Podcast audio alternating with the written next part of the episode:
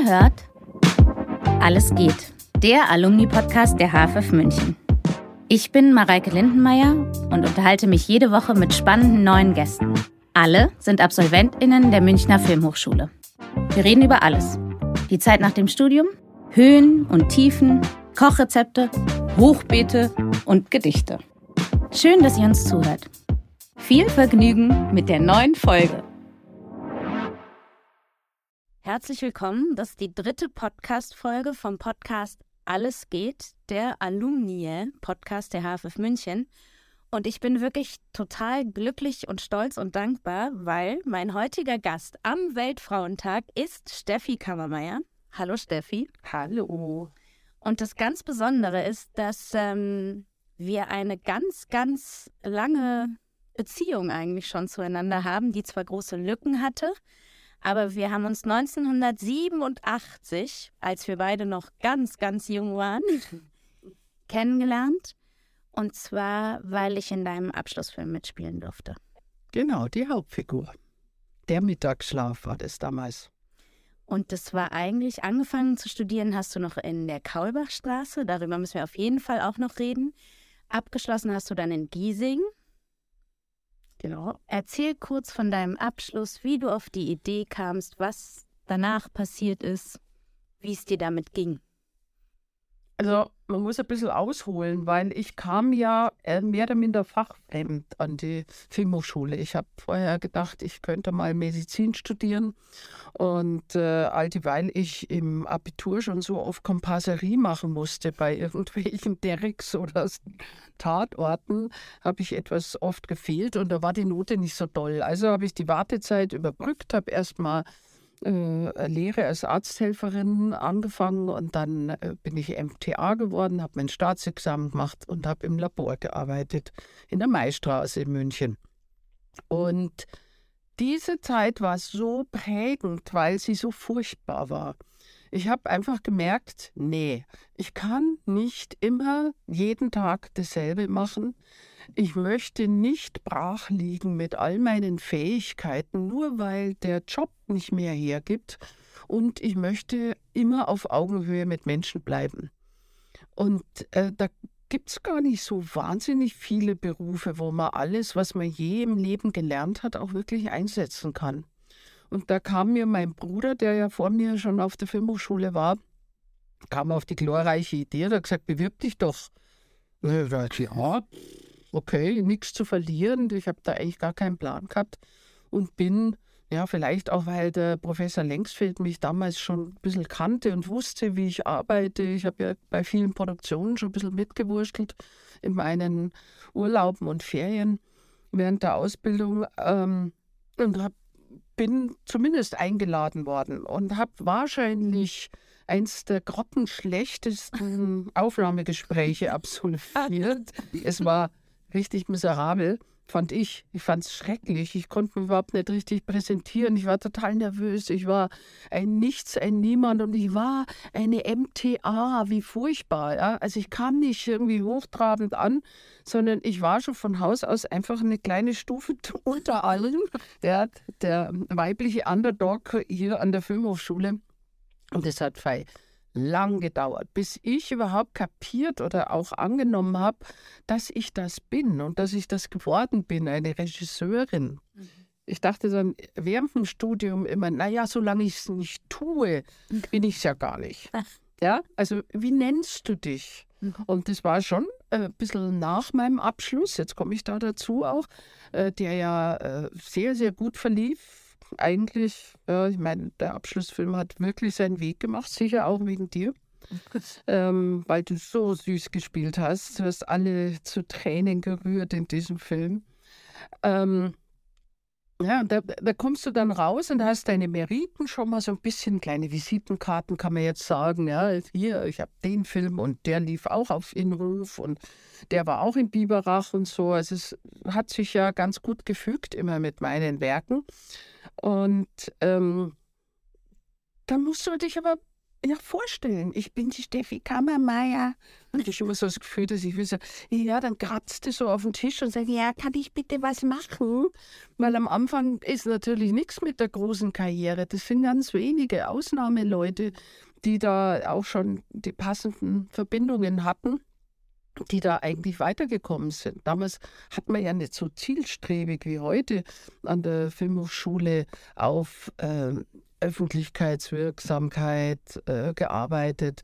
Die Netzwerkerei ist ja so viel stärker hier mittlerweile und man wird doch sehr viel vielfältiger auch präsentiert und hat Möglichkeiten für sich. Das war damals gar nicht. Es gab gar nicht so viele Studiengänge auch, ne? Es gab ja. Es gab äh, Regie, äh, Spielfilm und es gab Dokumentarfilm.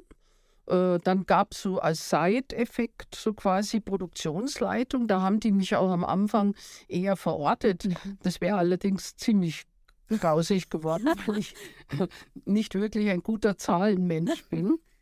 Und äh, deswegen habe ich auch geschaut während dem Studium, dass ich möglichst gute Regieergebnisse zeige, wenn man mal halt eine Übung machen konnte. Und man hatte ja damals noch zwei Übungsfilme. Das heißt, du konntest da wirklich auch zeigen, dass du was du kannst und dass du was vielleicht kannst, können werden wirst.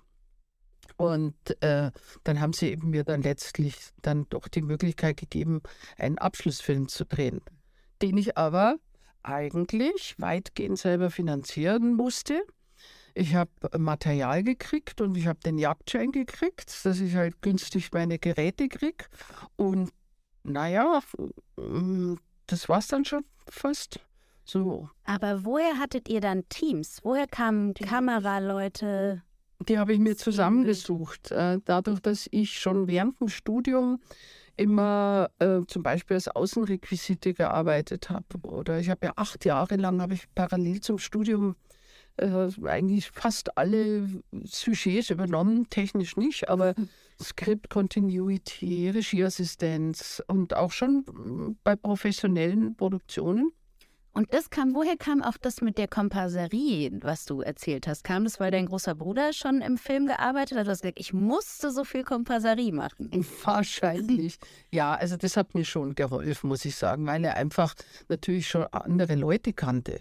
Ja, der war ja auch schon dann drin. Der hat damals mit äh, Michael Bentele hat der Formel 1 kreiert, mhm. da in der Bavaria draußen. Und naja, dann läufst du rum. Ich war damals schon auch eine ganz hübsche Schnecke, das fällt dann auch auf. Und dann hast du so deine kleine naja, Fantruppe will ich jetzt nicht sagen, aber sagen wir mal, die Leute mochten gerne mit mir Ratschen reden und da bist einfach ein bisschen besser vernetzt dann schon. So meinte ich es aber auch gar nicht. Ich meinte, weil du es nur gesagt hast, dass es dir eine Hilfe oder eine Unterstützung war, bestimmt auch. Aber ich meinte, weil du gesagt hast, ich musste schon so viel Kompar ähm, Komparserie machen während meiner Schule auch.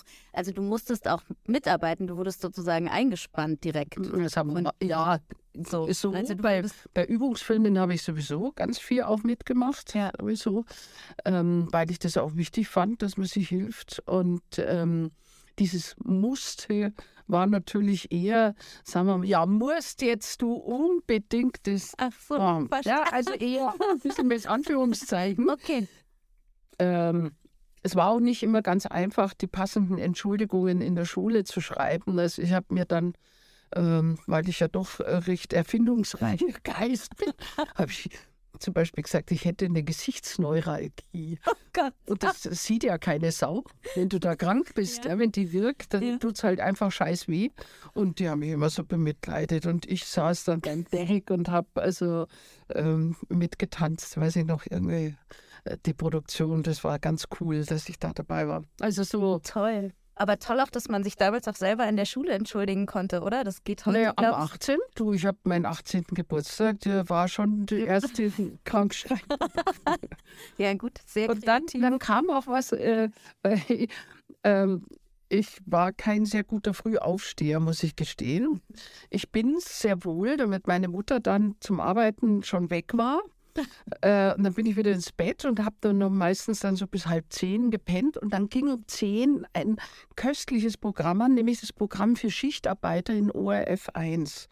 Da haben die alte Spielfilme gezeigt, reihenweise. Und das war im Prinzip meine Vorbildung. Ja, ich, was habe ich für Serie Noir-Geschichten angeschaut? Und also es war toll. Als, anstatt in die Schule zu gehen, im Bett gelegen. Natürlich, klar. Aber ich habe immer Hausaufgaben gemacht und deswegen waren die Lehrer so halbwegs gewogen. Also ich bin dadurch so ein bisschen mindschlüpfrig durch die Phase meiner Schulzeit gerafelt. Ich finde, das klingt ziemlich klug. Clever. Ich habe mich, du bist echte Münchnerin auch, ne? Mhm, ganz also, echt. Und auch dem Bayerischen, ich musste an dich denken, weil du bist dem Bayerischen verbunden und kannst auch perfekt. Ja, das kannte ich jetzt schon. Ich kannte jetzt also ohne große Mühen kannte umschwenken, weil ich ja auch jetzt seit Jahren äh, Workshops gebe, äh, um gerade vor allen Dingen Schauspielern oder die jetzt als Moderatoren oder sowas einfach mal noch eine andere Färbung sich mhm. äh, öffnen wollen, auch, auch weil es halt Nischenproduktionen gibt. Bayern produziert ja doch Gott sei Dank noch relativ viel in Mundart. Und äh, ich wollte sie der Blamage nicht ausliefern, diese guten Menschen, dass sie den Dialekt nicht gescheit hinkriegen. Und deswegen habe ich da so einen Workshop eben entwickelt, der ähm, eigentlich immer ganz gut gelaufen ist. Es geht, glaube ich, jetzt schon ins zwölfte Jahr oder sowas, äh, wo ich die, die Aussprache, Regeln, Grammatik und ich weiß nicht, also schon richtig da so mitgebe auf dem Weg, sodass die Leute wissen, warum sie und wie sie was aussprechen müssen, ohne sich zu blamieren. Ja. Aber das ist richtig Training, oder? Weil also ich bin, ich bin eigentlich auch geborene Münchnerin. Ich kann gerade sagen, ähm, Grüß Gott und Orch, Kotzel, Schworf. Wenn ich mich ganz doll an, ist wahrscheinlich schrecklich, ja. oder? Ja, also sagen wir mal, es war schon nicht so schlecht. Ja, das sind schon ein paar so Merkmale, woran man einfach erkennt, dass jemand entweder unsicher ist, ungeübt mhm. oder eben gar nicht kann, äh, weil die, die Sprachentstehung, also ich arbeite da auch sehr viel phonetisch oder auch, mhm. was macht der Mundraum, während ich bayerisch rede. Das ist total interessant dass das eine sehr faule Sprache ist. Also man versucht halt immer einen Laut da anzulegen, wo der, der vorige oder der nächste hingehört. Das heißt, man verschleift sehr viel. Mhm. Und das, wenn du weißt, dann äh, schreibst du auch die Texte, schreibst du ein bisschen anders oder machst so kleine Zäsuren rein.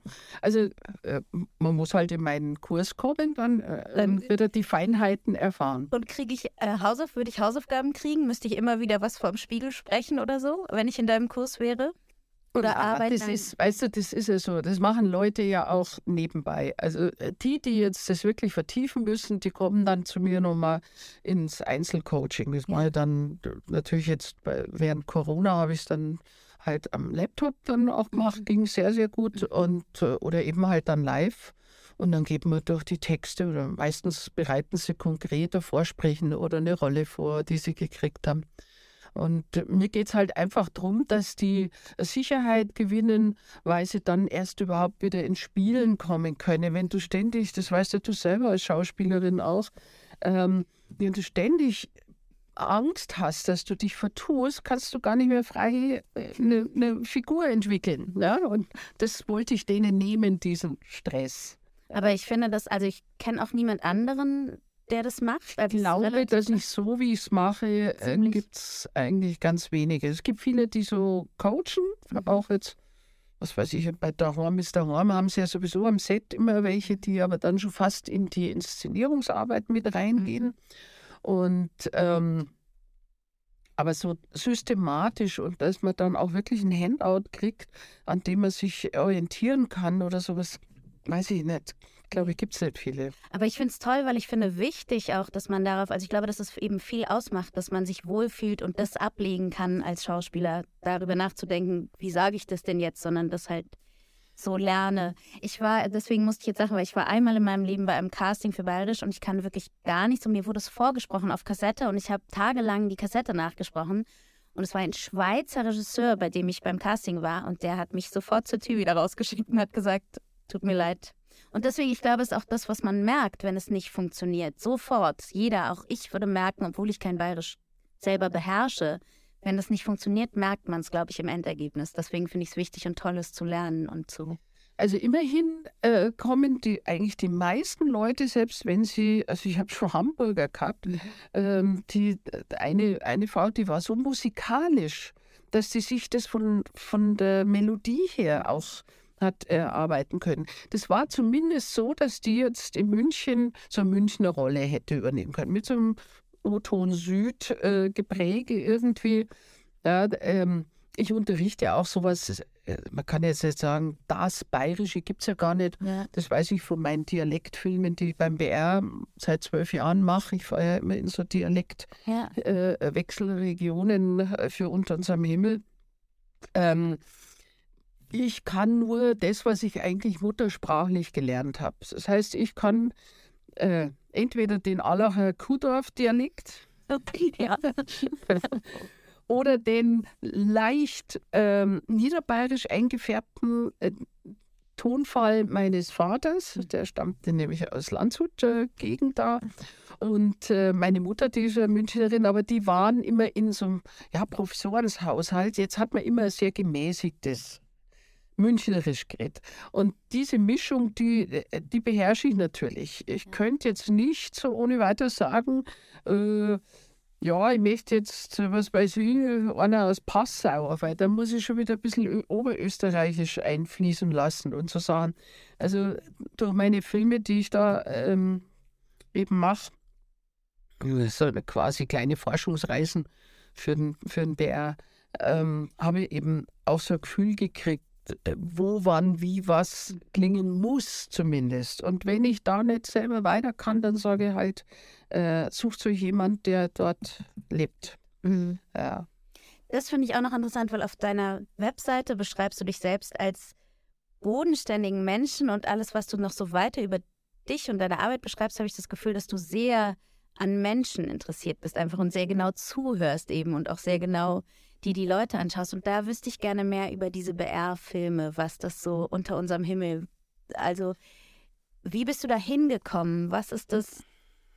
Also, äh, wie ich da hingekommen bin, das ging über kleine Projekte. Das ist ja auch bei den meisten die Realität. Man schaut halt einfach, dass man irgendwie ähm, was an Land zieht. Ne? Äh, und das war damals für die Kindersendung Zap Zarab, habe ich kleine äh, kleine Sendungen gemacht. Da hast du, glaube ich, ja auch mitgespielt. Wir haben mal, ich durfte mal ganz viel Zuckerwatte essen auf dem Frühlingsfest. Genau, im, im genau. Das muss herrlich gewesen sein für dich. Das war jetzt nur ein kleiner Schnürpfen, ja. aber dadurch bin ich zu, an die Megahertz gekommen. Und die Megahertz ist ja ein ja. Großproduzent für ein BR. Und äh, zumindest konnte ich dann in die Redaktion so nach und nach rein. Und äh, ich habe dann den Hubert Haselberger kennengelernt mhm. und der hat mir 90 dann schon das erste Special Maxel Graf gegeben. Dadurch, dass ich ja bayerisch eben auch inszenieren kann und der Maxel Graf war ja eine Volks, ähm, Volksschauspieler-Ikone ja. eigentlich im Prinzip und ich habe da zwei so 25 Minuten gemacht. Mhm. Und dann habe ich Ilse Neubauer äh, einen Spielfilm mit ihr gemacht und so weiter. Und ich bin so nach und nach reingewachsen. Dann hat mich der Redaktionsleiter, der damalige, der Volker Hartmann, hat mich ähm, eingesetzt, weil der hat dann schon gemerkt, ah, die ist eigentlich relativ breit aufgestellt. Das war auch das, was ich immer geschaut habe, dadurch, dass ich Außenrequisite gemacht habe, äh, Script Continuity, mich hast eigentlich so ziemlich in fast alle Sujets reinschmeißen können. Irgendwie habe ich mir ähm, weil ich ja verstanden habe, wie Film generell gehen müsste oder muss, ähm, hast mir eigentlich reinsetzen können. Ja? Und was ich halt nicht gewusst habe, habe ich halt nachgearbeitet. Also, ah, ja. ja. wie sagt man das so, fake it until you make it. Ja, ähm, ja genau, der hat mich dann für, als Bildregisseurin für eine Kabarettsendung eingesetzt und auch einmal. Und ähm, ja, und dann bin ich so nach und nach eigentlich auch rein, habe dann meine eigenen Spielfilme machen können, habe ähm, dann äh, den Ort meiner Kindheit äh, als Thema für eine Langzeitbeobachtung gemacht. Der ist nämlich dem Tunnel der A99 vom Allacher Forster zum Opfer gefallen. Wir haben da gewohnt und die Trasse ging genau unter unserem Haus durch. Also heute noch, wenn man die tiefste Stelle durchfährt, das war unser Haus. Das Haus gibt es aber natürlich nicht mehr. Nein, nicht mehr. Und ich habe diese Metamorphose mitverfolgt und ähm, habe die gemischt mit meinen Kindheitserinnerungen und alten Bildern. Sehr berührender Film geworden. Das war meine erste Dokumentarfilmproduktion. Ich hatte nämlich einen Heidenrespekt vor Dokumentarfilmen. Ich fand das, wow, da, da zeigt sich's, ob du wirklich was taugst. Ganz komisch. Ja? Das ist ähm, Spielfilm, da kannst du deine Welt zurechtbiegen und zimmern. Ja? Wenn du es gut genug erklärst, glaubt er ja jeder. ja? Aber, Aber verrückt, weil ich finde auch, es ist ein total gutes Beispiel dafür, durch was für Zufälle oder Geschenke man manchmal so zu Geschichten kommt. Ne? Also, dass jetzt ein Tunnel einem zu einem Film bringt, ist ja eigentlich eine irre Geschichte. Ne? Das ist, also so traurig das natürlich auch ist für deine Kindheitserinnerung und das Haus, ist das natürlich genau das, wo man immer sagt, so muss eigentlich Filme machen sein, dass es so ins Leben kommt und man es nimmt und daraus was erzählt. Genau, so ist es ja dann auch eigentlich weitergegangen, dass äh, im Prinzip dann ein bisschen so allmählich Projekte auch auf mich zukamen oder Begegnungen auf der Straße. Ich habe ja dann auch für Lebenslinien gearbeitet und für eben unter unserem Himmel. Mhm. Das ging ja dann auch weiter, ganz verschiedene ähm, regieliche Tätigkeiten. Und ähm, da habe ich dann auch Vertrauen gelernt, dass alles zur richtigen Zeit kommt. Mhm. Ja? Also man hat ja schon immer wieder, wenn man sucht, ja Mensch, was könnte ich für ein Thema anbieten?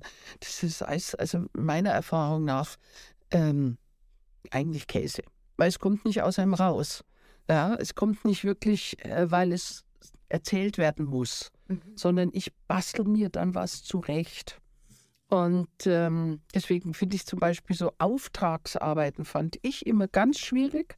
Ich war immer ein mehr oder minder ein Autorenfilmer, mhm.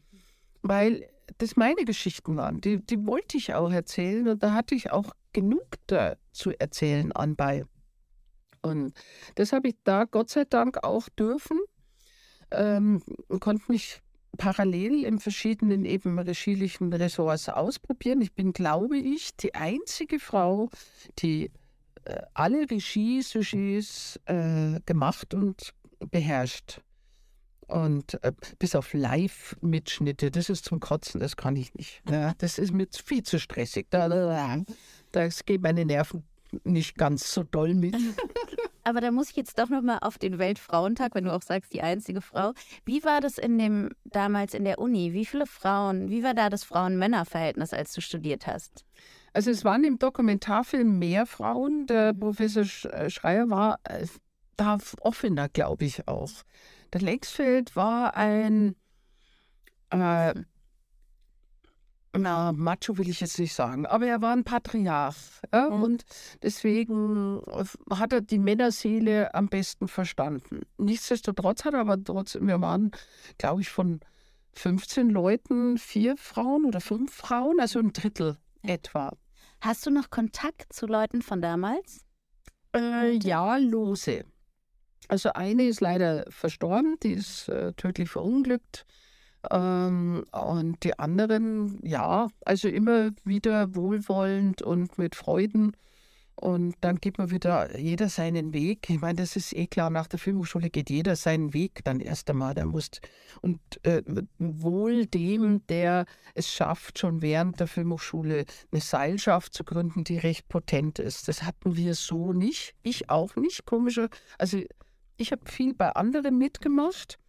Aber bei mir haben die weniger mitgemacht. Mhm. Ich weiß es nicht, warum. Ähm, ich musste mir immer Profis von außerhalb äh, anlachen, in Anführungszeichen, ähm, und habe vielleicht aber dadurch auch schon auf ein bisschen höheren Niveau arbeiten können. Ich weiß es nicht. Das sind so Prozesse, die kann man rückwärts gar nicht angemessen äh, beurteilen. Ja. Aber weil, also das ist einfach jetzt ein großes Thema an der Filmhochschule, dieses Bandenknüpfen und sich finden hier. Und wo ich das Gefühl habe, ist natürlich jetzt auch mit Produktion und Kamera und Drehbuch und der Breite der Hochschule und VFX und Montage, alles, was jetzt hier ist, hat man ja auch, ähm, also ihr wart ja auch nicht viele Leute, ne? Jetzt sind hier ja in einem Jahrgang über 50 Leute auf einmal, was immer noch nicht viel ist für die reale Welt außerhalb der Filmhochschule, aber hier ja viel im Vergleich zur Kaulbachstraße oder Giesing oder also das ja, hat sich 30 waren wir, glaube ich, jetzt genau. äh, die beiden Jahrgänge zusammen und dann noch ein paar Gaststudenten, äh, die dann auch noch zugelassen wurden äh, und ähm, ja, aber das ähm, da fehlten ja auch so viele Ausbildungssachen. Wir haben zum Beispiel regielich, jetzt was Schauspielführung betrifft, so gut wie nichts mitgekriegt. Das waren ein, zwei Seminare. Unser Jahrgang hat, glaube ich, gar keine gar kein Seminar gekriegt. Ich habe mich dann immer an die anderen hingehängt, war wie so ein, so ein, so ein lästiges Anhängsel beim N-Kurs immer dabei. Ich war ja O-Kurs. Genau, ich habe mal gesagt, wir sagen eigentlich keine Kurse, wer es nicht möchte, aber ich finde, O-Kurs muss man schon mal gesagt haben. Ja, böse Zungen haben dann auch Nullenkurs gesagt. Ah. Ja, man hat sich dann aber auch immer so gegenseitig angeschossen. Also der N-Kurs war dann der Nulpenkurs und so. Ah. Ja, also so ganz. Äh, ich glaube, es gibt vielleicht sogar Menschen auf der Welt, die gar nicht wissen, dass es hier mit Buchstabenkursen begonnen hat, weil jetzt sind es ja ähm, immer das Jahr. Man, jetzt wird man das Jahr, daraus kann man aber keine Spitznamen mehr machen eigentlich. Ja, irgendwann war das Alphabet zu Ende. Zu Ende genau. genau. Aber die Hochschule ging zum Glück weiter. Ich muss jetzt noch einmal, weil ich auch gar nicht nur über die nur über Film reden möchte, sondern auch gerne über noch andere Sachen. Wir waren schon beim Bayerischen und du hast ein Buch auch geschrieben. Lauter mhm. bayerische Lieblingswörter. Jetzt kann ich es wieder nicht sagen. Von Abrahams Wurschkuchel zu Wurschkäse zu Bornigrammer. Und der Bornigrammer, ich finde interessant, dass es nur von A bis B geht. Da habe ich mich gefragt, ob es kein Wort mit Z gab oder ob es um den Bornigrammer, weil er der Tod ist. Ja. Genau, genau. okay. Der Abrahams Wurschkessel ist ja der Geburtsort. Da Ach. ist mir der vorgeburtliche ah, weil ich Ort. Siehst du, ich muss einen Bayerischkurs belegen. Also ein Bayer schwimmt wie ein Weißwurst in Abrahamswurst, Kessel und wird dann rausgefischt. Und die Bayerinnen natürlich auch. Richtig, ja, genau.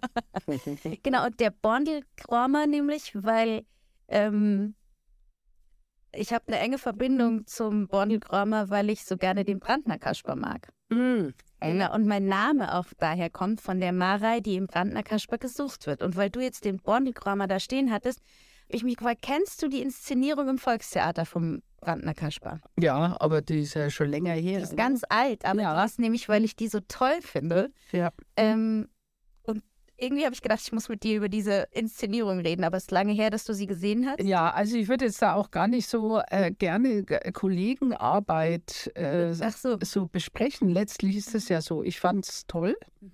Ähm, und ich bin auch ein Riesenfan vom Volksstück. Mhm. Ich habe ja selber dann auch in, auf der Luisenburg in Wunsiedel habe ich ja zwei große Volksstücke von dem ähm, Lippel inszeniert, Holedauer Schimmel und die Pfingstorgel, mhm. wo dann so ja, so 50, 60 Leute auf der Bühne. Das, das ist toll, ja, äh, irre Bühne. Mhm. Jetzt inszeniere ich dann äh, für Neustadt an der Donau ein großes Freilichttheater in einem Steinbruch. Hm, toll. Das habe ich mir auch selber schreiben dürfen. Das war sehr äh, schöne Arbeit. Ja, Worum geht es? Was ist das für ein Stück? Das heißt die Stadt der Seligen und es dreht sich letztlich ähm, um die Stadtgründung, weil die 750 Jahre alt das älteste Stadtrecht, erhaltene Stadtrecht, das noch gibt in Bayern.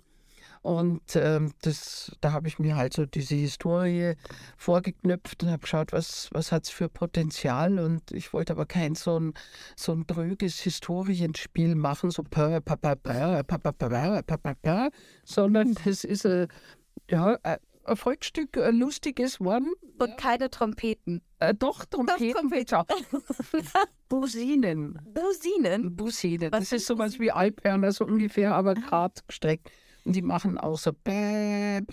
Ja, also das ist natürlich in einem Steinbruch, klingt das sehr toll. Und kann man, wenn man Trompete spielt, Busine spielen oder gibt es extra Businen? Keine okay. Ahnung. Gut. Ähm, und was das mit dem Stadtrecht musst du mir noch erklären. Was bedeutet das alt, älteste erhaltene Stadtrecht? Was bedeutet das? Also konkret? es gab im 13. Jahrhundert gab es eine Welle von Stadtneugründungen. Und die speziell war, diente dazu, dass ähm, der Herzog Ludwig der Strenge, der mit seinem Bruder Heinrich, der 13. Herzog von Niederbayern, äh, eher verfeindet war, ähm, dass der dem die Zölle an der Donau abfischt. Mhm. Ja, weil die fließt ja, ja. eben durch dann niederbayerisches Gebiet. Und bei Abensberg oder eben da so die, die Ecke ähm, haben die dann kurzerhand einfach diese Stadt vorgepflanzt, sodass alles, was donauabwärts schwimmt, dann halt schon bei denen abgefangen wird. Ja? Also, und die Salzstraße haben sie ein bisschen umgeleitet. Ja, also die haben schon geschaut, dass sie äh, Geld drucken sozusagen. Und ähm, das ist eigentlich, fand ich das toll, ein toller Bruderkonflikt, den ich da jetzt auch benutzt habe. Und den ich, glaube ich, auf ganz witzige Weise auch löse. Und ja, schaut es an. 29. Juli ist die Premiere und dann gibt es durch den August gibt's dann die Aufführungen. Wie schön. Und wann fang, fängst du an zu proben? Äh, ich bin schon äh, in den Anfängen. Also die Leseproben sind schon gewesen und jetzt geht es dann nächste Woche in die Einzelproben.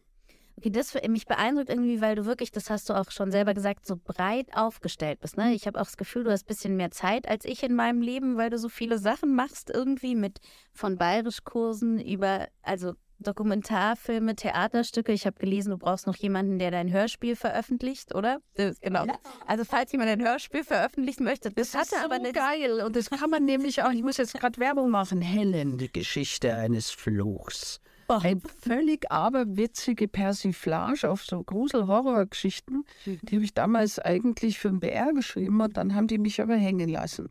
Passiert übrigens sehr häufig, dass man wahnsinnig tolle Sachen entwickelt und äh, dass dann einfach der Produzent oder der Geldgeber dann beschließt, das machen wir jetzt anders.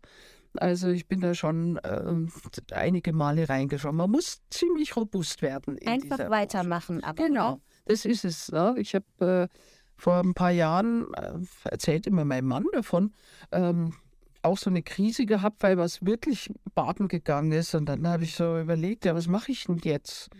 Und dann habe ich wohl dann gesagt, ach, dann mache ich halt das, was ich am besten kann, ich mache weiter. Ach, schön, ja. Und das ist es eigentlich. Weitermachen, weitermachen. Ich habe nicht mehr Zeit gehabt. Ich war ja auch alleinerziehend mit zwei Kindern. Ähm, nicht die ganze Zeit alleinerziehend, aber ausreichend lange, dass ich weiß, was das für eine ungeheure Herausforderung ist. Ich habe mich äh, immer mit dem Organisationsapparat, um die Kinder großzuziehen, beschäftigen müssen. Bin angefeindet worden dass ich überhaupt Kinder habe als Regisseurin. Das ist auch unmöglich. Mit, mit meiner Tochter auf den Schultern habe ich inszeniert ähm, damit sie schön ruhig ist. Das fand sie dann ganz toll. Und die Kinder, mit denen ich da gerade in der Szene gearbeitet habe, der fand es auch lustig. Das hat es eigentlich auch nur bereichert. Aber da gab es immer wieder Leute, die sagen, ah, immer wie du, der sollte kein Kind haben oder so. Nein, ich habe wahnsinnig gern meine Kinder gekriegt und ich war wahnsinnig gern Mama oder bin sie immer noch und auch Oma. Und ich finde, ähm, da geht es immer um Qualitätszeit und nicht um Quantität oder sowas. Äh, ich war, glaube ich, auch eine ganz liebe Mama. So irgendwie, wenn ich da war, dann war eigentlich immer was los und äh, Spaß gemacht. Ich habe ja eine Kinderfrau mir mhm. geleistet, weil ich auch wollte, dass sie eine stabile äh, Situation haben, keine so viel wechselnden äh, ähm, Betreuungspersonen, auch kein Au-pair. Mhm. Und habe, äh, muss ich schon sagen, am Anfang Monate zum Teil gearbeitet, nur damit ich arbeiten kann. Also das ist nach wie vor auch absurd für Frauen, was die für einen Aufwand treiben müssen, damit sie freigestellt sind für das. Und ähm, manchmal findet man schon auch ganz tolle Leute. Ich habe auch schon Drehbuchbesprechungen stillenderweise absolviert.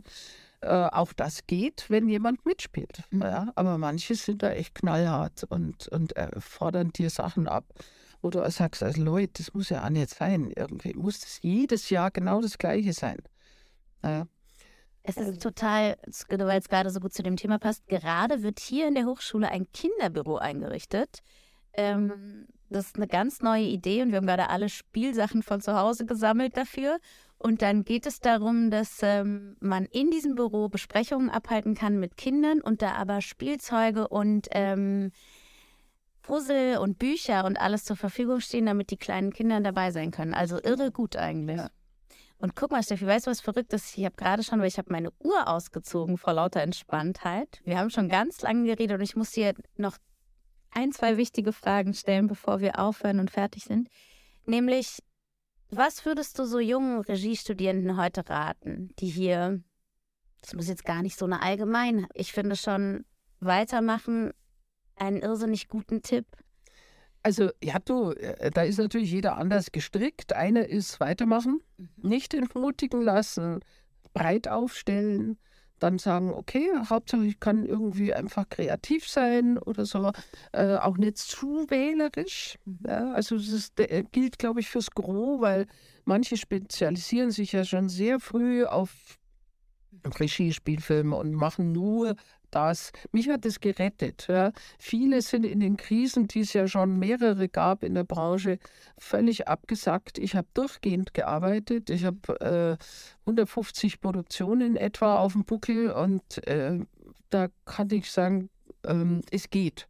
Es geht, ich bin aber nicht die Weltregisseurin geworden. Das ist vielleicht auch jetzt so, ich wollte schon auch mal die ganz große Karriere machen. Ne? Und manchmal hast du ja so Höhenflüge wie, zum, Flüge, wie mit meinem Abschlussfilm, wo ich dann den Bundesfilmpreis gekriegt habe. Ja, und so, boah, jetzt bist du wer. Nein, darum geht es gar nicht. Es geht eigentlich um eine Summe von kleinen, schönen Sachen, die man macht. Und die äh, machen dann dieses ganze Ding am Ende kostbar. Und deswegen Vertrauen drauf, dass das schon wieder weitergeht. Ähm, immer wieder, ja, was Neues auch ausprobieren, neugierig sein. Ach, kann ich noch nicht Hörspiel schreiben, noch nie gehört, wie das geht. Ja, äh, ja gut, dann macht man es halt und probiert es halt aus. Und äh, mehr als dass es schief geht oder dass einer Nein sagt, kann ja sowieso nicht passieren. Also ich bin sehr wagemutig geworden über meine äh, Jahre als äh, Regisseurin und Autorin und ich gebe das auch als Coach mittlerweile. Ich habe auch eine Zusatzausbildung oder eine Ausbildung als Coach ähm, auch weiter an junge Menschen oft, junge Mamis auch mhm. oft, die nicht mehr weiter wissen, weil sie mit diesem ganzen, mit den Gewichtungen von ihren äh, Prioritäten nicht mehr so zurande kommen. Ja, es verändert sich ja viel mit Kindern. Also da würde ich sehr viel Mut machen und sucht euch Mentoren, sucht euch Leute, äh, alte, alte Säcke, die irgendwie ja einfach auch froh sind, wenn man mal ihr vielfältiges Wissen wieder abruft. Das ist ja auch schade, wenn man dann brach liegt. Man, man hat so viel in der, im Koffer. Ja, und äh, ich finde es immer schön, wenn zum Beispiel mich einer anspricht und sagt, hey Mensch, ich kenne dich nicht oder ich würde aber gern und dir helfe ich immer weiter. Also. Guck mal, jetzt hast du so viele schöne Sachen gesagt, jetzt kann ich gar nicht. Jetzt hast du gesagt, neugierig bleiben, wagemutig sein, alte Säcke fragen um Rat. Als Frau auf jeden Fall mit zwei Kindern stolz voran in die Welt. Nicht aufgeben. Was soll man dazu noch mehr sagen, Steffi? Das ist wunderschön. Und wenn man dich fragt, dann bist du da und hilfst, hast du auch noch gesagt. ja, schön. Ähm, genau, wenn es nichts gibt, was wo du sagst, das hast du mich nicht gefragt und das möchte ich unbedingt noch loswerden, hier an diesem Ort in Bezug auf die Hochschule oder auf die Welt, dann. Ähm also erstens, Hochschule war für mich der, der, das, die Öffnung zu einer ganz neuen Welt. Mhm. Ähm, was ich glaube ich, noch für mich selber getan habe, war, mir den Menschen anzuschauen. Und äh, das ist eigentlich so das, was ich sehr gerne mitgeben würde. Schaut euch die Menschen an, Leute. Ja, wie ticken die? Was machen die denn? Und zwar ohne Wertung, ohne diese Raster, sondern da verbergen sich so viele verrückte und tolle Geschichten oft. Ähm, also seid, seid auf Augen, bleibt immer auf Augenhöhe mit anderen, nie oben drüber ähm, und ähm, lasst jegliche Arroganz. Das kann ich auch nur raten. Einfach, einfach sein und äh, es weiß ja sowieso keiner, wie man gehört. Also ich bin zum ersten Mal da, so wie ich bin, und ich kann genau so sein, wie ich bin oder sein möchte oder wie auch immer. Ähm, keiner kräht eigentlich letztlich danach. Ja, das ist das ganz Wichtige. Mhm. Und äh, Freiheit nicht immer nur ähm, nach Gesetzen oder dass einem jemand Freiheit gibt oder nimmt oder so. Diese Rufe in den letzten Jahren, die haben mich so genervt. Die Freiheit ist ganz innen drin und die muss man äh, explorieren und, und äh, lösen und, und dann kann da eigentlich nicht viel schief gehen. So, jetzt ist alles gut. Ja, ich hoffe, du. Jetzt komme ich ja schon aufs Altenteil langfahren. Ach Quatsch, nein, nein. Jetzt ist alles gut. Ich finde, ich danke dir irrsinnig, dass du hier warst und mit mir gesprochen hast über auch so viele Dinge. Und ähm, genau, ich hoffe, du bleibst der HFF verbunden. Immer. Wir sehen uns einfach ähm, und sagen auf Wiederhören, oder? Ja, gerne auf Wiederhören. Gut. Vielen Dank. Danke. Das war Alles geht für diese Woche. Ich bedanke mich sehr für die Unterstützung, natürlich bei der HFF München und beim Freundeskreis. Die Show Notes und alle Infos zu jeder Folge findest du auf der Webseite zum Podcast. Wenn dir gefällt, was wir hier machen, freue ich mich sehr über Sterne, Likes, Herzen und Weiterempfehlungen. Ansonsten lass uns gerne einen Kommentar oder Feedback da. Bis nächste Woche bei Alles geht.